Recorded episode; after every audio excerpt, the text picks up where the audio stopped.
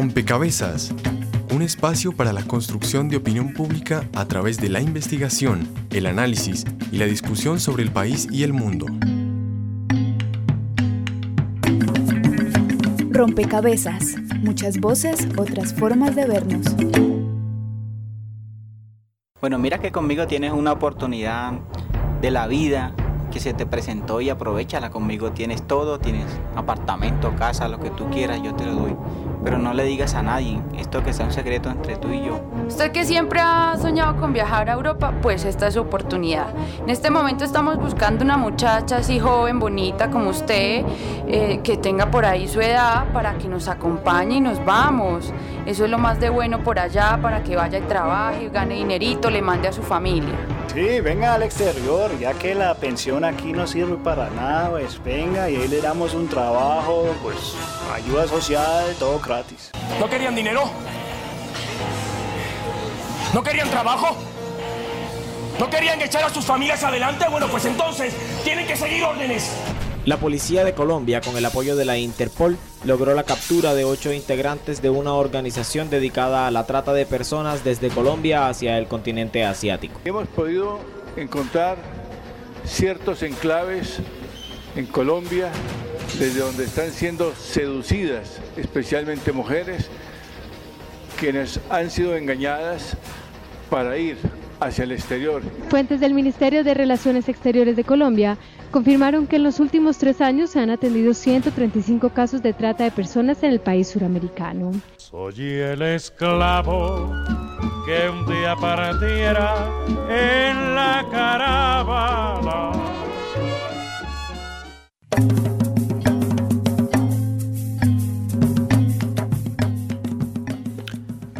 Un saludo cordial a todas las personas que nos acompañan en una nueva emisión de Rompecabezas. La trata de personas se conoce hoy en día como la nueva forma de esclavitud, pues es un delito que afecta a todas las regiones y países del mundo. Según la Oficina de las Naciones Unidas contra la Droga y el Delito, entre el año 2010 y el año 2012 se identificaron víctimas de 152 nacionalidades diferentes en 124 países. Además de ser explotadas, las víctimas se ven obligadas a llevar una vida lejos de su familia, de sus comunidades, de sus sueños y por supuesto de su libertad. Por tal razón, para combatir este delito, eh, también este se ha convertido en una de las prioridades de muchos gobiernos y de organismos internacionales. La vida y la dignidad humana no tienen precio y tampoco pertenecen a nadie más que al individuo mismo. En este rompecabezas, por eso queremos conocer a qué tipo de realidades nos estamos enfrentando cuando hablamos de trata de personas, qué se está adelantando desde la política pública colombiana y la normatividad internacional para hacer frente precisamente a esta problemática. ¿Cuál es nuestra responsabilidad inclusive como sociedad civil y qué podemos hacer para evitar que más ciudadanos sean engañados, desterrados y explotados a causa de la trata de personas? Sean todos ustedes bienvenidos en esta, en esta ocasión. Los acompañan Daniel Garrido en las redes sociales y quien les habla Juan Sebastián Ortiz. Hola Juan Sebastián, como siempre convocamos a toda nuestra audiencia para que también sumen una ficha a este rompecabezas. Recuerden quienes nos están escuchando en 91.9 en Bogotá, Javeriana Estéreo, que ustedes pueden sumar una ficha simplemente dando su opinión a través de las redes sociales. Hoy les estamos preguntando cómo cree usted que se puede prevenir la trata de personas. En Twitter nos pueden mencionar arroba rompecabezas reemplazando la O por un cero y en Facebook nos encuentra como rompecabezas radio. Le pueden dar me gusta a nuestra página y también comentar en una foto que hemos puesto con esta pregunta. También saludamos a las personas que nos escuchan en la región gracias a las diferentes alianzas que tiene Rompecabezas con otras emisoras. Por ahora los invito para que conozcamos precisamente cuáles son estas emisoras que permiten que nosotros nos escuchemos en diferentes partes del territorio nacional. Saludos a nuestras emisoras aliadas. Nos escuchan en Putumayo, Nariño, Valle del Cauca, Caldas, Chocó, Antioquia, Córdoba, Atlántico, Tolima, Los Santanderes y en Bogotá. En todo el país a través de la Red de Radio Universitaria de Colombia. En Venezuela por el Instituto Radiofónico Fe y Alegría. En América Latina por la Asociación Latinoamericana de Educación Radiofónica ALER. Y en el mundo entero por javerianestereo.com y rompecabezas.cinep.org.co. bien, ahí escuchábamos entonces nuestras emisoras aliadas a nivel nacional, quienes permiten la retransmisión de rompecabezas durante la semana. Pues bien, como muy bien lo mencionábamos al principio de esta misión, vamos a hablar acerca de la problemática de la trata de personas, una problemática que inclusive de que muchísimo se habla, muchísimo se especula e inclusive hemos escuchado en muchas ocasiones el concepto de trata de blancas, tráfico de personas, pero esta pregunta se la quiero transmitir a Catalina Quintero, ella es la directora del Centro de Pensamiento sobre Trata de Personas. Catalina, ante todo, muchísimas gracias por acompañarnos en este rompecabezas y en concreto, ¿qué es la trata de personas? Bueno, la trata de personas es básicamente, creo que en la vida cotidiana poco escuchamos este tema o esta frase, no la utilizamos mucho, trata de personas. Entonces, para entender qué es trata de personas, simplemente pensemos en una persona que es objeto no es sujeto, es objeto de otro ser humano y este ser humano lo está explotando para obtener un beneficio, ya sea económico o otro tipo de beneficio. Es decir, que cuando hablamos de trata de personas, estamos hablando de seres humanos que tratan como mercancías o como objetos. Eh, también quiero saludar hasta ahora y darle la bienvenida a Diana Cano. Ella es la coordinadora de los servicios de atención a personas migrantes y directora ejecutiva de la Fundación Esperanza. Diana, muchísimas gracias por estar con nosotros. ¿Y cuál es la diferencia entonces entre trata de personas, tráfico de personas, trata de blancas, todos estos, estos conceptos que se generan alrededor de este tema? Bueno, en primer lugar, buenas noches a todos y todas, los que nos escuchan y los que están en el estudio. Pues la diferencia fundamental radica en que en la trata, como lo ha explicado Cata, es una persona que explota a otra, donde hay una persona que se ha convertido en objeto y esta persona puede ser trasladada por fronteras internacionales o internamente. Incluso ahorita estamos en todo un debate acerca si es necesaria la movilidad para configurar la explotación en los casos de trata hay organizaciones como la que yo trabajo donde consideramos que no es necesaria la movilidad porque la explotación en sí misma se configura independientemente de esta movilidad. Y eso hace, o sea, cuando se asocia la, la trata de personas con la movilidad, eso hace que se confunda con situaciones como el tráfico de migrantes, donde sí es necesario el cruce de fronteras internacionales para que se configure esta figura. Entonces, ¿qué pasa en el tráfico de migrantes? Que son personas que traen a otras simplemente para cruzar la frontera sin el lleno de los requisitos administrativos legales.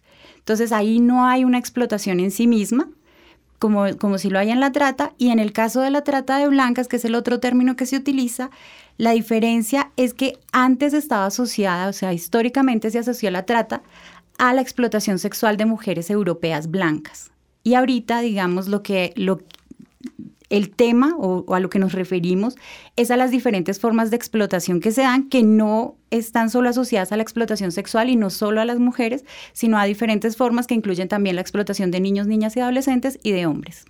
Bien, eh, Catalina, me quedó sonando un, tema y, un concepto que, que, usted usa y es que ya cuando pasa este, cuando se presenta este tipo de problemáticas, ya no hay sujetos, sino se habla de objetos.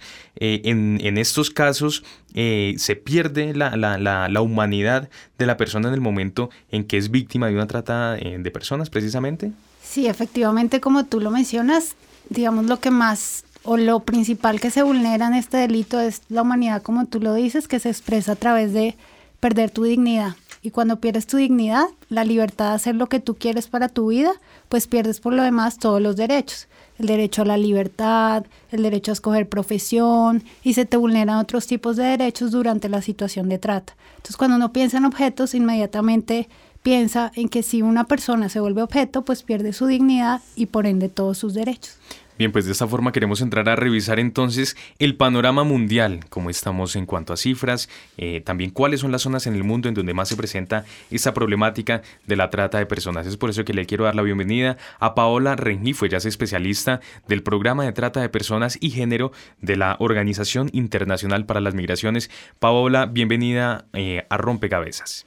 Muchas gracias por la invitación que nos hacen el día de hoy. Eh, a Catalina y a Diana quienes están en el estudio. Bien, Paola, ¿cómo estamos a nivel mundial en esta, en esta problemática? ¿Ha aumentado, ha descendido, ya está un tanto más controlado el tema de la trata de personas a nivel mundial?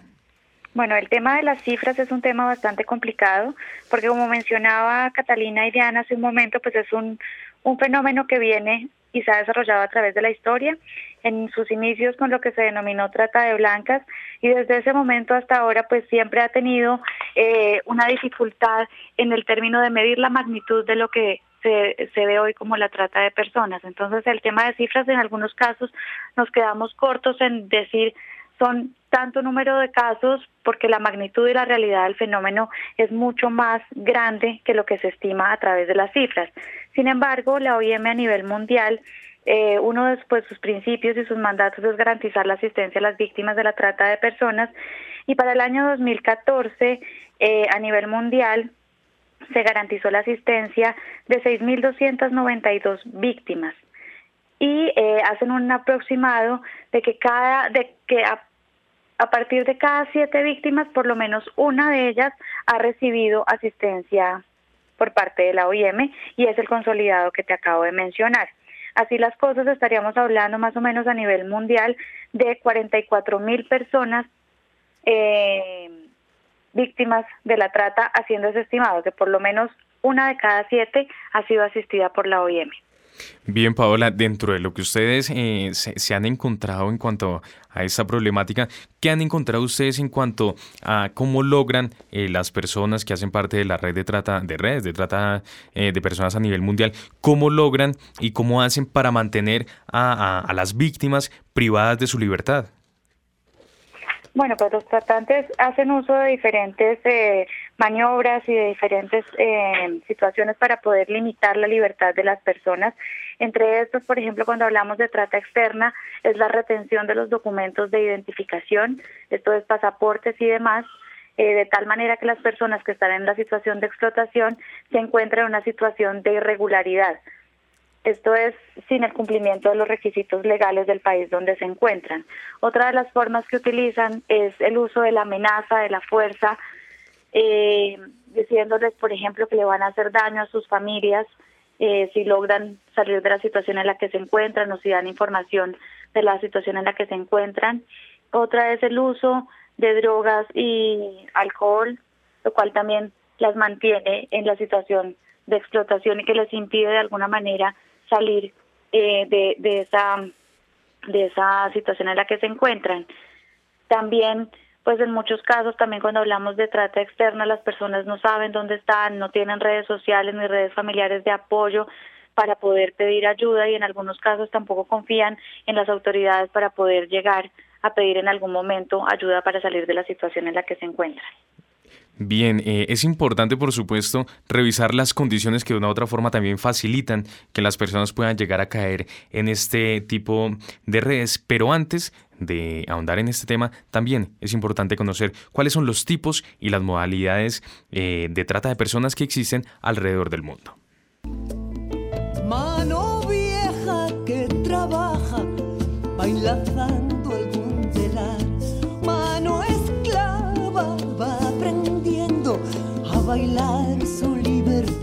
La trata de personas es un delito del cual todos podemos ser víctimas, sin importar nuestro género, edad, raza, estrato socioeconómico o etnia. Existen siete modalidades de trata de personas expuestas en la Ley 985 de 2005, por medio de las cuales los delincuentes logran engañar a sus víctimas con fines de explotación. Carlos Andrés Pérez, coordinador del proyecto de lucha contra la trata de personas en la Oficina de las Naciones Unidas contra la Droga y el Delito en Colombia. La explotación de la prostitución ajena, que consiste en explotar a una persona en la actividad de la prostitución, es decir, no la prostitución en sí misma, que es una actividad que no está regulada en Colombia, pero tampoco está prohibida, sino el ejercicio de que alguien explote la prostitución. La explotación de la mendicidad ajena, en, la misma, en la misma línea con lo anterior, no es el ejercicio de la mendicidad de personas en la calle pidiendo limosna o caridad, sino que alguien se enriquezca o se lucre con el ejercicio de esta actividad o de esta situación el matrimonio servil, que también cuando una pareja somete a otra en condiciones de explotación, eh, los trabajos o servicios forzados, cuando alguien, digamos, es obligado a realizar una actividad o trasladado para realizar una actividad frente a la cual no hay ninguna claridad de sus condiciones laborales, de salario, descanso y la trata con fines de turismo sexual, la trata con fines de extracción de órganos eh, y la trata o prácticas similares a la esclavitud. Digamos, creo que las tres más eh, reconocidas son las tres que expliqué en detalle, explotación de la prostitución, explotación de la mendicidad y trabajos o servicios forzados. Existen dos tipos de trata de personas, la trata interna y la externa. ¿En qué consisten? Cuando una persona es trasladada con fines de explotación dentro de las fronteras del mismo país, de Bogotá hacia Medellín, de Medellín hacia Cartagena, pues estamos hablando de trata interna, o incluso al interior de una misma ciudad, de un barrio vulnerable al centro de la ciudad, donde normalmente ocurren fenómenos asociados a la explotación sexual.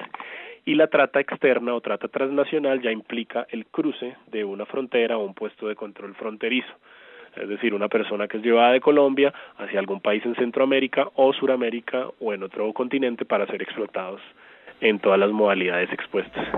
¿Cuáles son las principales zonas de origen y destino de este delito en Colombia? Los destinos de trata externa eh, dejaron de ser destinos en otros continentes para pasar a ser destinos en el mismo continente. Es decir, los casos de colombianos y colombianas que están siendo explotadas en el exterior están ocurriendo normalmente en países de la misma región, países de Centroamérica y Suramérica. Ya no son, eh, digamos, en, en, un número tan alto los casos eh, de colombianos o colombianas explotadas en países asiáticos, en países europeos, que siguen ocurriendo, pero la tendencia es a darse una explotación dentro de la misma región. A nivel interno, las cifras que maneja el Ministerio del Interior, que es la entidad encargada eh, de la política pública, señalan como departamentos de origen los departamentos de El Quindío, el Valle del Cauca, Cundinamarca, Antioquia y Risaralda. Digamos, son departamentos que siguen eh, presentando el mayor número de casos como origen. Y departamentos de destino, dentro de los más destacados están los departamentos de la costa caribe, Atlántico, Magdalena y Bolívar, que también un poco motivados por el tema eh, de explotación asociada a viajes o en contextos de turismo, pues estos son los principales lugares.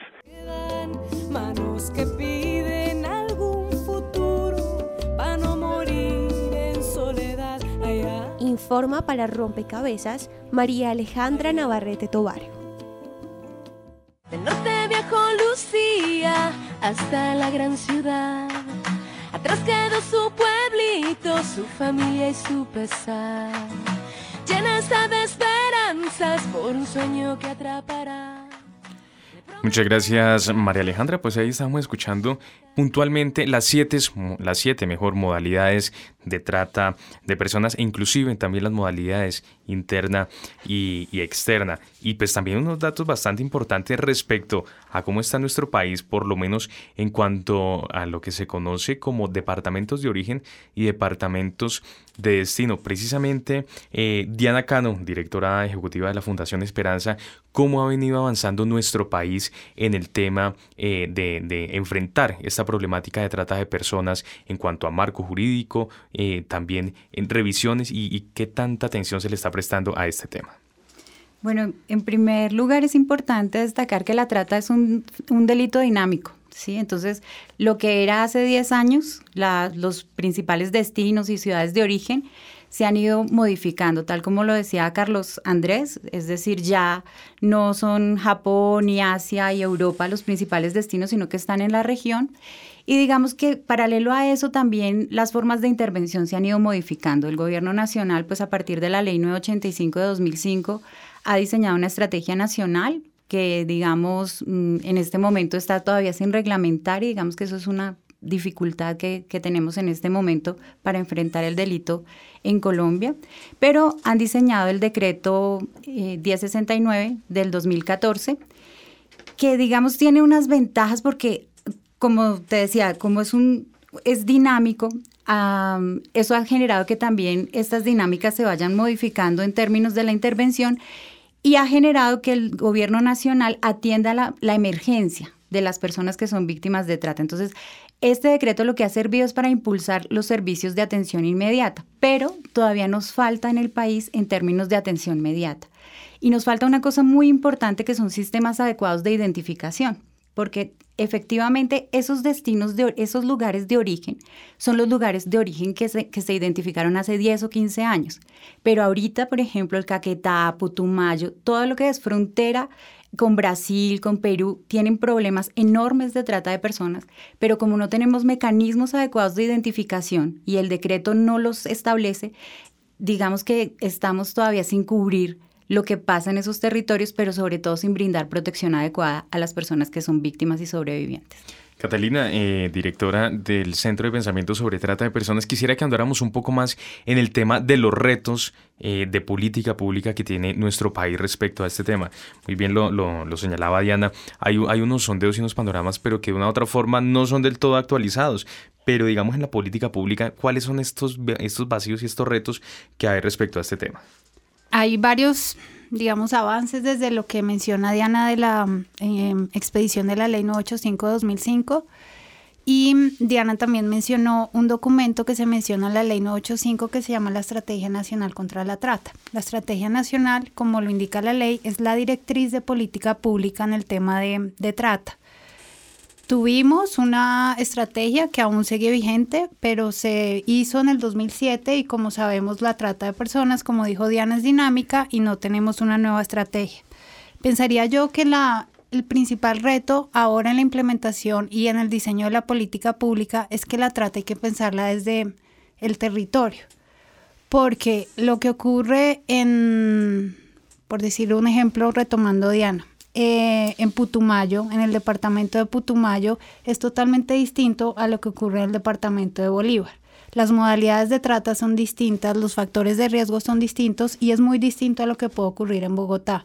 Entonces la política pública, la estrategia que tenemos vigente, se ha hecho desde Bogotá y la hemos pensado desde entidades nacionales creería yo que el desafío está en, más que en poner a prueba esa estrategia o ese nuevo lineamiento de política, es crear la política pública desde el territorio con todos los actores, no únicamente con las entidades públicas, sino con la sociedad civil, con los sobrevivientes que están teniendo poco a poco más espacios en los, en los procesos de participación de política pública y con la academia. Ese creería yo que es el principal desafío. Bien, pues esto en cuanto a la trata de personas, digamos, a, nivel interno, pero también eh, es necesario ver cómo se está adelantando a nivel mundial, sí, muy seguramente aquellas consolidaciones y alianzas entre países para combatir este, este, esta problemática.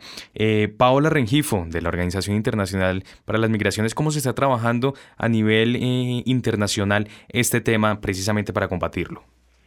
Bueno, a nivel internacional tenemos dos grandes instrumentos que recogen el tema de la trata de personas, el cual es la Convención de las Naciones Unidas contra la Delincuencia Organizada Transnacional y uno de sus protocolos, que es el protocolo para prevenir, reprimir y sancionar la trata de personas, especialmente mujeres y niños, más conocido como el protocolo de Palermo.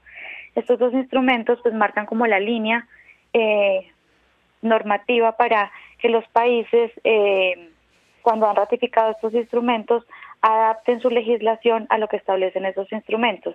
En esa línea, por ejemplo, Colombia cuenta con un tipo penal con unas penas bastante fuertes en el, eh, relacionado con la trata de personas, unas penas de 13 a 23 años eh, de prisión para los tratantes, lo cual permite eh, como una judicialización fuerte del delito y también en desarrollo de estos instrumentos, de estos protocolos internacionales, pues ha desarrollado lo que mencionaban Catalina y Diana, la ley 985, la estrategia y el decreto 1069 2014 que eh, pues son son instrumentos y son normas que se han desarrollado a partir pues de esos compromisos internacionales y que le permiten a cada uno de los países eh, también adaptar su legislación para luchar contra contra este delito, de tal manera que cada país que ratifique estos instrumentos debe hacer que su legislación se acorde a los mismos para dar respuesta a lo que allí se establece.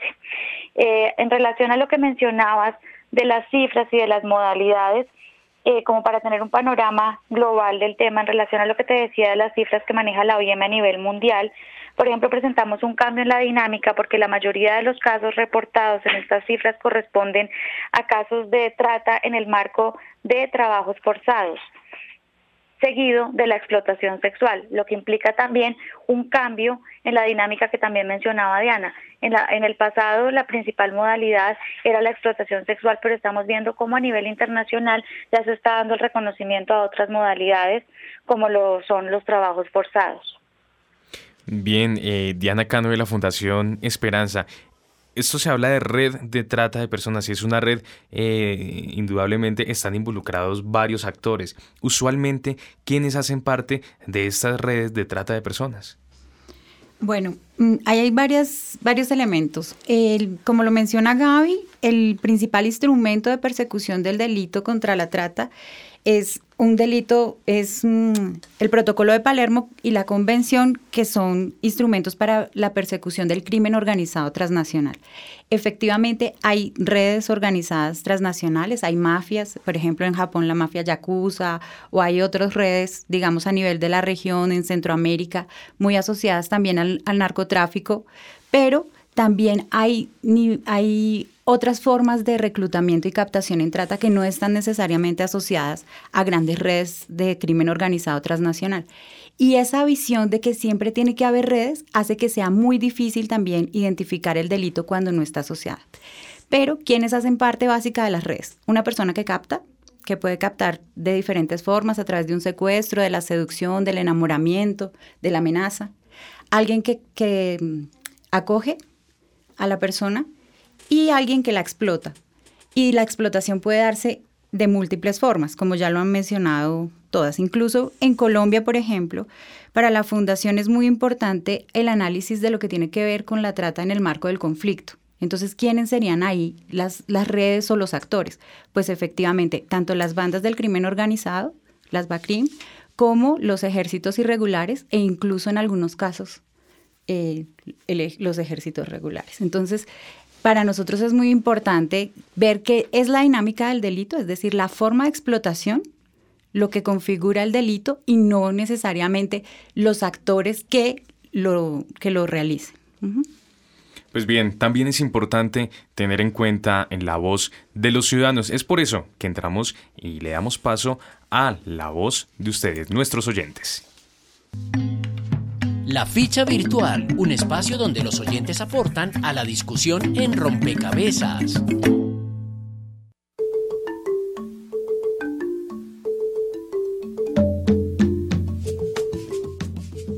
Iniciando nuestro programa, como siempre, les pedíamos su opinión para construir este rompecabezas juntos.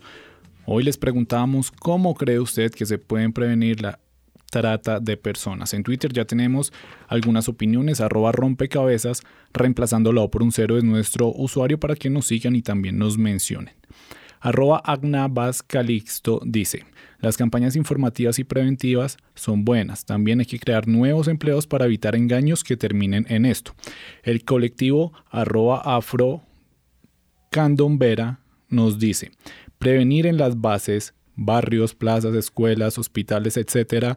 En Bogotá, por ejemplo, no cuenta con un centro para víctimas de trata de personas. Y refiriéndose a una cifra que mencionábamos en nuestra imagen, dice esa cifra es dudosa, se atendieron 390 casos porque hay muchísimos más. Creemos que por año 100.000. Arroba Nikitali FM dice, cambiando cultura, reconociendo que nadie tiene derecho a utilizar a otra persona como mercancía ni con su consentimiento y arroba mujeres contando dice reconociendo que existe, haciéndolo visible en todos los espacios y reconociendo que es una violación de derechos. Con esa misma inquietud nuestros periodistas salieron a la calle para recopilar opiniones de las personas, escuchémoslos y ya venimos con las opiniones de Facebook. La ficha de los ciudadanos y las ciudadanas. Desde 2003 a junio de 2014 se registraron 390 casos de trata de personas en Colombia. ¿Cómo cree usted que se puede prevenir este delito? Los ciudadanos opinan en rompecabezas. Educando muy bien las niñas, los niños, sobre todo en la parte de redes sociales, la internet. Como prevención, el gobierno debería ubicar a las personas cuando están en el, exterior, a ver qué hacen, con quién andan, dónde están, si están vivas, si están muertas, si están secuestradas. Yo creo que eh, hace parte de un trabajo más duro de la Cancillería mirar eh, a qué salen los colombianos y qué están haciendo. La trata de personas yo creo que se podría prevenir con mayor información eh, yo creo que eh, como se aprovechan de la necesidad de las personas que quieren buscar una mejor oportunidad en otro lugar, Creo que con, la, eh, con mayor información a estas personas que buscan oportunidades en otros lugares o generando oportunidades dentro del país. Bueno, pienso que lo primero que hay que, que, hay que hacer es, es, educar más a la juventud, explicarle más de lo que trata esta situación y, lo segundo, pues también así dar trabajo que por esta razón es que muchas veces la gente se va o, se mete en estos problemas es porque no hay, hay falta de trabajo. Eh, haciendo inteligencia para poder perseguir a, los, a las células que permiten ese delito. Pues dejando que las personas sean tan confiadas, que no sean tan confiadas, que no confíen en todo lo que les dicen que ya no hay nada fácil. O sea, si a uno le dicen, porque la mayoría sucede es por, por el deseo de uno conseguir buenos empleos y todo, y ahí es donde uno cae. Pues que no, que no seamos tan confiados. Este sondeo fue realizado por María Alejandra Navarrete Tobar.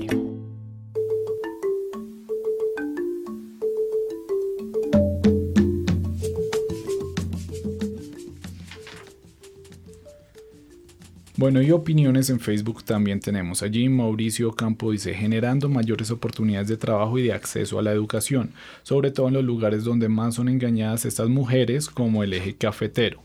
Y Steve Muñoz nos dice, el pobre sistema judicial del país es en gran parte del problema.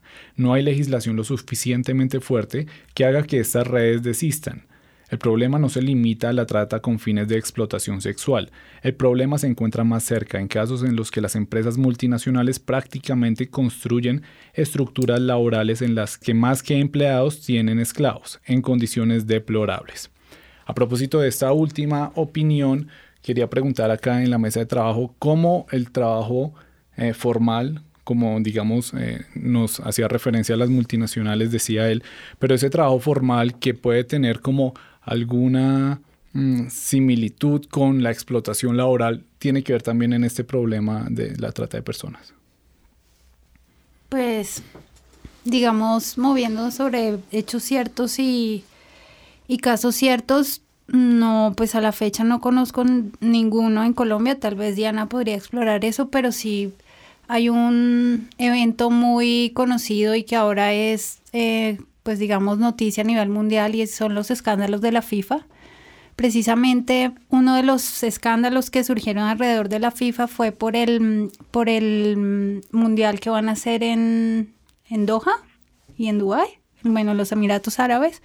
Y básicamente lo que ocurrió allá es que encontraron que hubo una forma de explotación en trabajo forzado donde eh, traían a hombres eh, nacionales de otros países bajo la promesa de un trabajo, contratarlos en algo legal y formal como es la construcción de los estadios para el Mundial y eh, ya en la situación cuando llegaron al país les quitaron todos sus papeles, están en condiciones totalmente de esclavitud, no les pagan y muchos de ellos murieron a causa del calor que les provocaba pues estar trabajando todo el día ahí.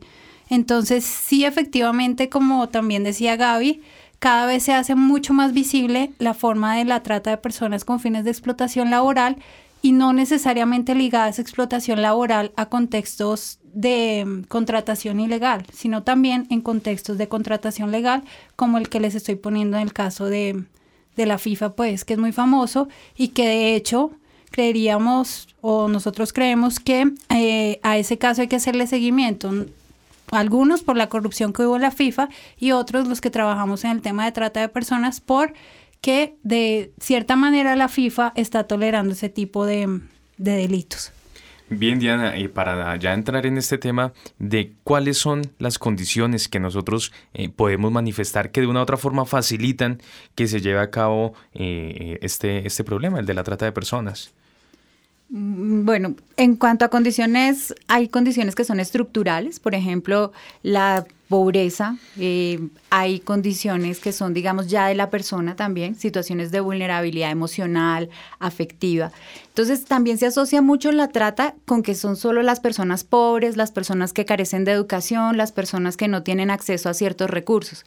Lo que nosotros hemos evidenciado es que efectivamente puede ser cualquier persona. Hemos tenido casos de reinas de belleza, de presentadoras, de profesoras, o sea, de, en todo el marco. ¿Qué es, la, ¿Qué es lo que diferencia unos casos de otros? Porque, bueno, volviendo a las condiciones, son condiciones de vulnerabilidad que se expresan en múltiples formas. Cuando yo necesito algo, lo busco.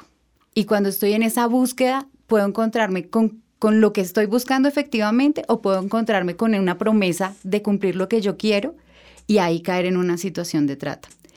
Pero efectivamente, en el fondo de eso lo que hay es una, eh, como una serie de, procesos eh, que van ligados desde la política pública nacional hasta las cosas familiares internas. Hay muchos casos de chiquitos que se van de sus casas y caen en redes precisamente porque hay contextos familiares que, los expulsan de alguna manera.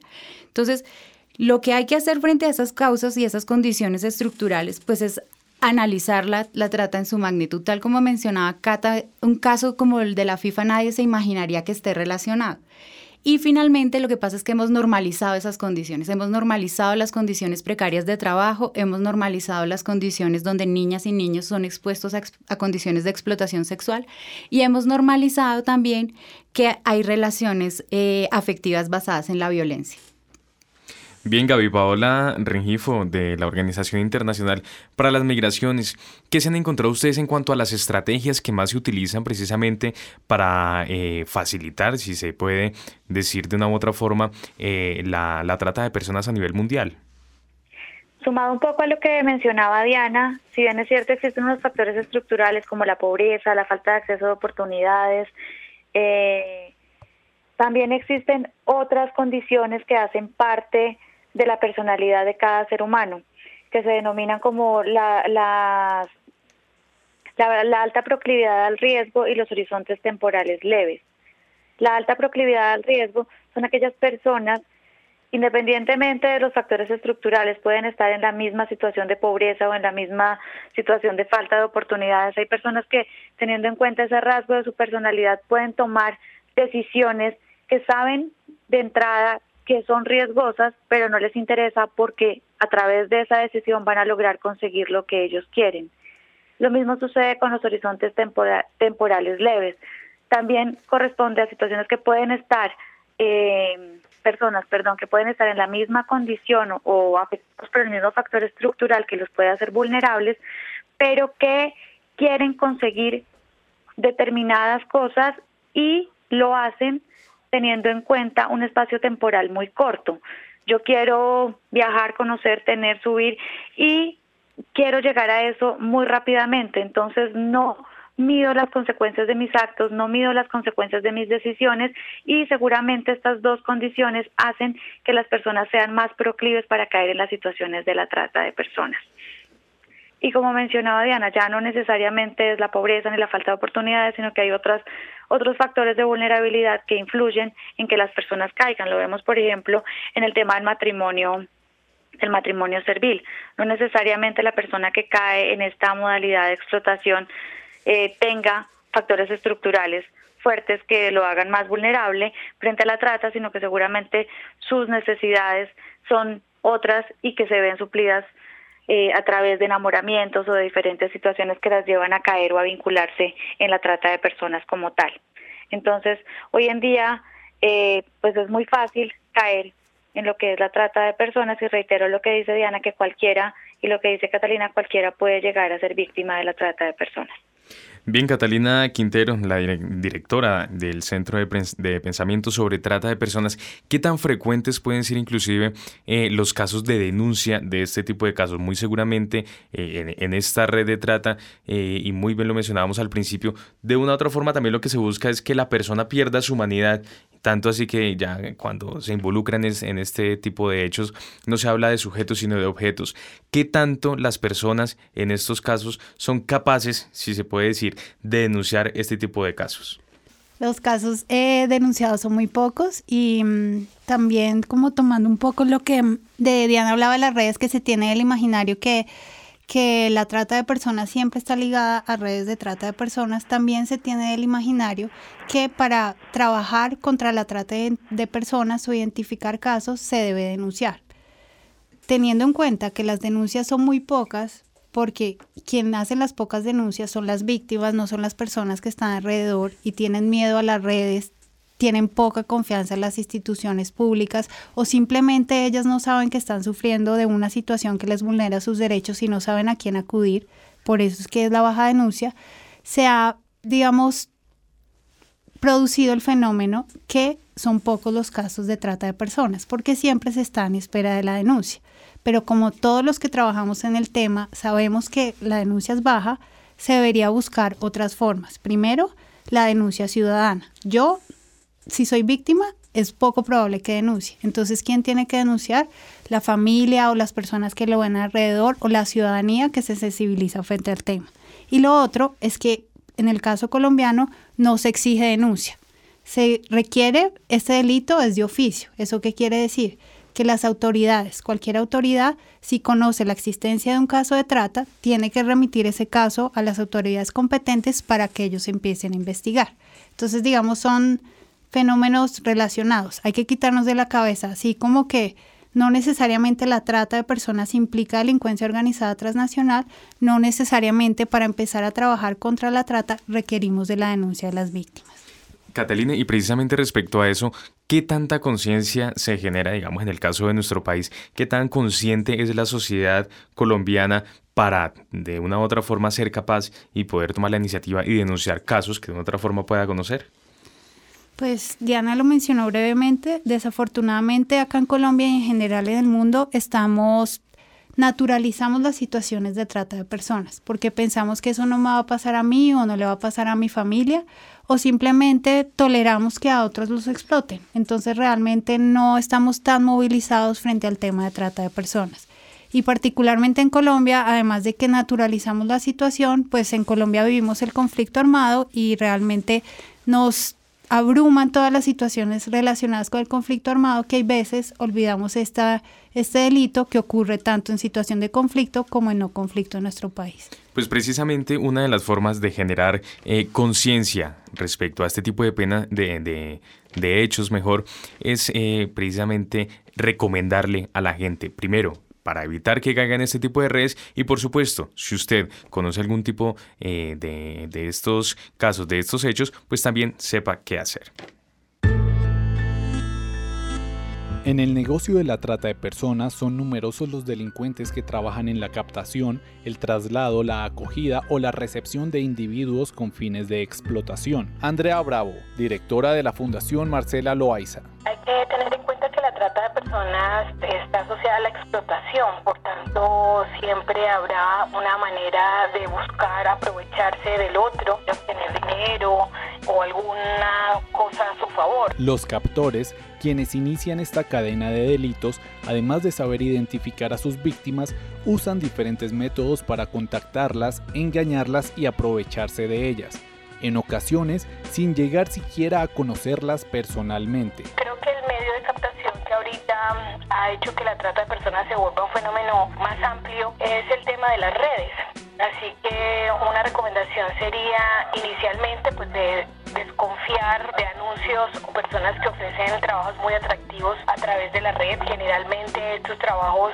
son ofertas milagrosas donde te cubren todo el pasaje y donde se aprovechan de la vulnerabilidad de las personas. No utilizar las redes para conocer nuevas personas. La información que hay en las redes es solo para personas cercanas a ti, no las, no las utilicen para conocer gente nueva porque puede ser muy peligroso. Igualmente no compartan fotos de sus familiares o amigos en una red pública en la que ustedes tengan un acceso a muchas personas. Publicar u ofrecer directamente oportunidades de empleo o estudio son las formas más comunes en que los captores abordan a sus víctimas. Generalmente los trabajos o las posibilidades de estudio muy atractivas están fuera de la ciudad donde usted vive y en algunas ocasiones inclusive les piden tomar fotografías en traje de baño o con poca ropa o empiezan a pedir fotografías normales y poco a poco cuando van logrando la confianza de su posible víctima pues hacen otro tipo de solicitudes. También es importante que si en algún momento surge algún interés por un trabajo o un estudio fuera de su ciudad, a la entrevista no se presente solo, vayan acompañados de un familiar o un amigo. Proyecciones internacionales señalan que detrás de una víctima reconocida puede haber al menos 20 casos que no se conocen. Las redes de trata acostumbran a pedir que se guarde el secreto del proceso porque puede generar envidia en terceros, en amigos y familiares. Cuando se guarda el secreto, pues hay que confiar de esa oferta. Los captores, haciendo uso de la desesperación de las víctimas, buscan presentarse como una ayuda o una solución a los problemas por los que ésta pueda estar pasando. Si usted se encuentra en una condición de vulnerabilidad, me refiero a un afán de conseguir dinero por una situación de salud de un familiar o porque lleva mucho tiempo, no se deje llevar por el desespero. Las ofertas milagrosas generalmente no existen. Todo en la vida se construye paso a paso y a través de cosas con transparencia. Cuando usted le van a ofrecer el todo por nada y porque usted va a pagar después ese todo, pues empiece a dudar. Tampoco confíen en que sea una amiga o un amigo que les dijo, no, yo estoy muy bien en tal lugar o eh, vente para acá porque a mí me está yendo muy bien. Es importante que tengan cuidado en confiar porque generalmente eh, la captación también se hace a través de amigos y conocidos. Aún así es prudente hablar con un familiar sobre un proceso en el que usted se encuentre tomando una decisión de retirarse de su casa y aceptar una oferta de trabajo de este tipo o de estudio. Independiente de si usted tiene una formación académica, si no la tiene, no importa quién sea usted en la red de trata, cualquier persona puede ser la víctima. Nota realizada por Daniel Garrido.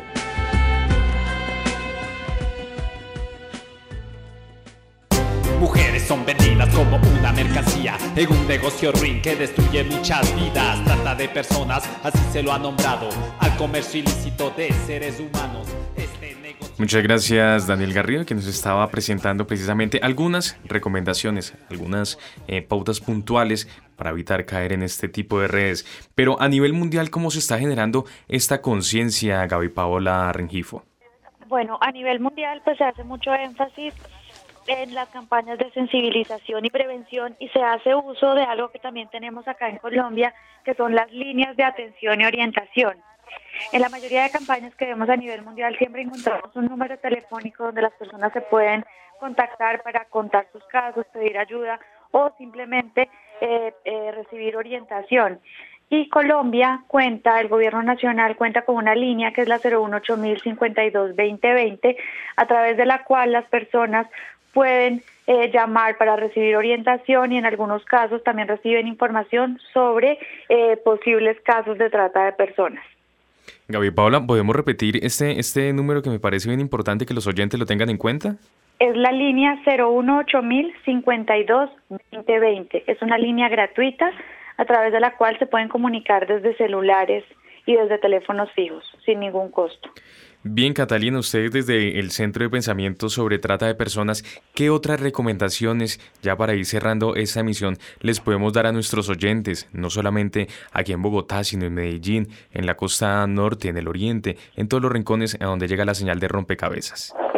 Pues quisiera reiterar un poco lo que decía mm, eh, Andrea Bravo de la Fundación Marcela Loaiza, y es que cuando ocurren las no siempre son ofertas como las personas enganchan la trata, pero cuando ocurren las situaciones de trata generalmente es un proceso que yo empiezo solo. Empiezo a tomar la decisión solo porque no tengo confianza muchas veces en mi, en mi red social.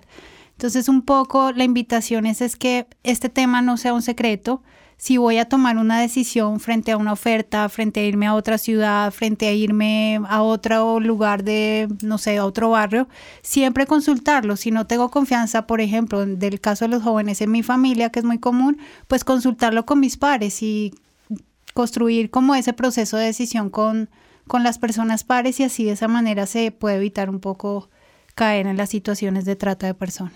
Bien, Diana, ya Gaby Paola nos estaba dando incluso una línea telefónica eh, a donde las personas que quieran denunciar en, eh, estos casos pueden llamar, pero ¿qué otras herramientas tienen los ciudadanos en nuestro país para poder denunciar este tipo de casos? Mira, pues hay muchas herramientas, porque como la trata de personas tiene muchas manifestaciones, entonces, por ejemplo, el Ministerio de Trabajo tiene un sistema de información que se llama Colabora y hay un número que es el 120 donde la gente puede llamar y pedir información sobre las empresas y demás. También está el bienestar familiar, que digamos hay casos de trata de personas relacionados con adopciones irregulares, es decir, cuando personas extranjeras vienen aquí a llevar niños, digamos, en condiciones eh, que no están respaldadas por los procedimientos administrativos legales a través del bienestar familiar. Entonces es importante que las personas se eh, informen y se documenten. Está, bueno, la línea del ministerio, que ya la ha mencionado Gaby. Hay, digamos, eh, la policía también tiene para todo lo que tiene que ver con delitos informáticos, que son las formas de reclutamiento ahorita, tienen un CAI virtual donde la gente puede hacer denuncias. Entonces creo que es muy importante porque hay muchos mecanismos de información. Migración Colombia en los aeropuertos, digamos, también tiene procesos de capacitación y los, los funcionarios están capacitados para eso. Y bueno, la fundación tiene un consultorio virtual, tenemos una página de internet donde la gente puede tener información que es www.fundacionesperanza.org y otra página que es eh, www.infomigrante.org, donde tenemos un consultorio virtual y un chat donde la gente puede hacer, digamos, sus preguntas. Bueno, pues ahí está. Entonces, estas son las recomendaciones, estos son los canales de comunicación que todos los ciudadanos tenemos precisamente para evitar caer en este tipo de redes. Y como muy bien se mencionó durante todo el programa, cualquier persona está... Eh, muy, quizá dispuesta y no está exenta de caer en este tipo de redes. Por eso, esto es responsabilidad de todos. Agradecemos entonces a Diana Cano, quien es la directora ejecutiva de la Fundación Esperanza, por supuesto a Gaby Paola Rengifo, especialista del programa de trata de personas y género de la Organización Internacional para las Migraciones, y por supuesto a Catalina Quintero, directora del Centro de Pensamiento sobre Trata de Personas. A ustedes, nuestros oyentes, por habernos acompañado en una nueva emisión de Rompecabezas. Estuvieron con ustedes Daniel Garrido en las redes sociales y quien les habla Juan Sebastián Ortiz. Rompecabezas, una producción del CINEP Programa por la Paz, la Pontificia Universidad Javeriana y la emisora Javeriana Estéreo 91.9 FM. Rompecabezas, muchas voces, otras formas de vernos. Los paisajes sonoros de Rompecabezas cuentan con audios tomados de distintas fuentes. Para conocer el origen del material, diríjase a www.rompecabezas.cinep.org.co.